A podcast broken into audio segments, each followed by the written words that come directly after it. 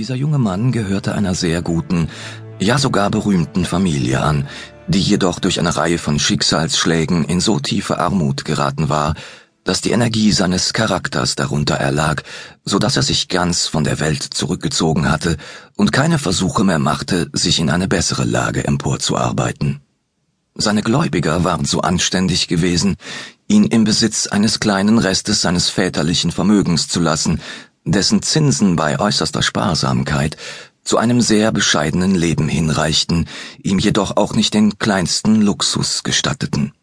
Bücher waren das einzige, dem er nicht ganz zu entsagen vermochte, und diesen Luxus kann man sich in Paris ohne große Kosten leisten. Wir begegneten uns zum ersten Mal in einem obskuren Buchladen in der Rue Montmartre, wo der Zufall, dass wir beide dasselbe, übrigens sehr seltene und merkwürdige Buch suchten, uns in nähere Beziehung zueinander brachte. Von da an trafen wir uns zuweilen. Sehr überrascht war ich von seiner ungeheuren Belesenheit, vor allem aber waren es die seltene Frische und Lebendigkeit seiner Fantasie, die mich interessierten und anregten. Da er dieselben Ziele verfolgte, um deren Willen ich mich in Paris aufhielt, fühlte ich, dass die Gesellschaft dieses Mannes für mich von unendlichem Wert sein könnte, und ich machte ihm gegenüber auch kein Hehl daraus. Wir machten also miteinander aus, dass wir, solange mein Aufenthalt in Paris dauern würde, zusammen wohnen wollten. Da meine Vermögensverhältnisse besser waren als seine, so konnte ich es mir erlauben, für uns auf meine Kosten ein ziemlich vernachlässigtes und wunderlich aussehendes Häuschen zu mieten, das in einem abgelegenen einsamen Teil des Faubourg Saint-Germain lag. Nicht lange danach lasen wir die Abendausgabe der Gazette des Tribunaux. Unsere Aufmerksamkeit wurde durch folgende Stelle gefesselt.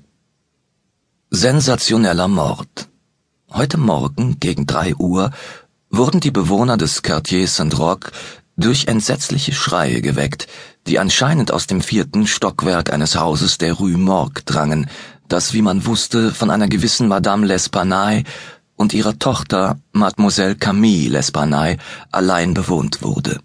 Nach einer Verzögerung, entstanden durch den fruchtlosen Versuch, sich auf gewöhnlichem Wege Einlass zu verschaffen, wurde das Haustor mit einer Eisenstange erbrochen worauf acht bis zehn Nachbarn in Begleitung zweier Gendarmen in das Haus drangen. Das Geschrei war unterdessen verstummt, aber als die Leute die Treppe hinaufstürzten, vernahmen sie von oben her deutlich den Klang von zwei oder mehr rauen Stimmen, die heftig und laut miteinander stritten. Als man den zweiten Treppenabsatz erreicht hatte,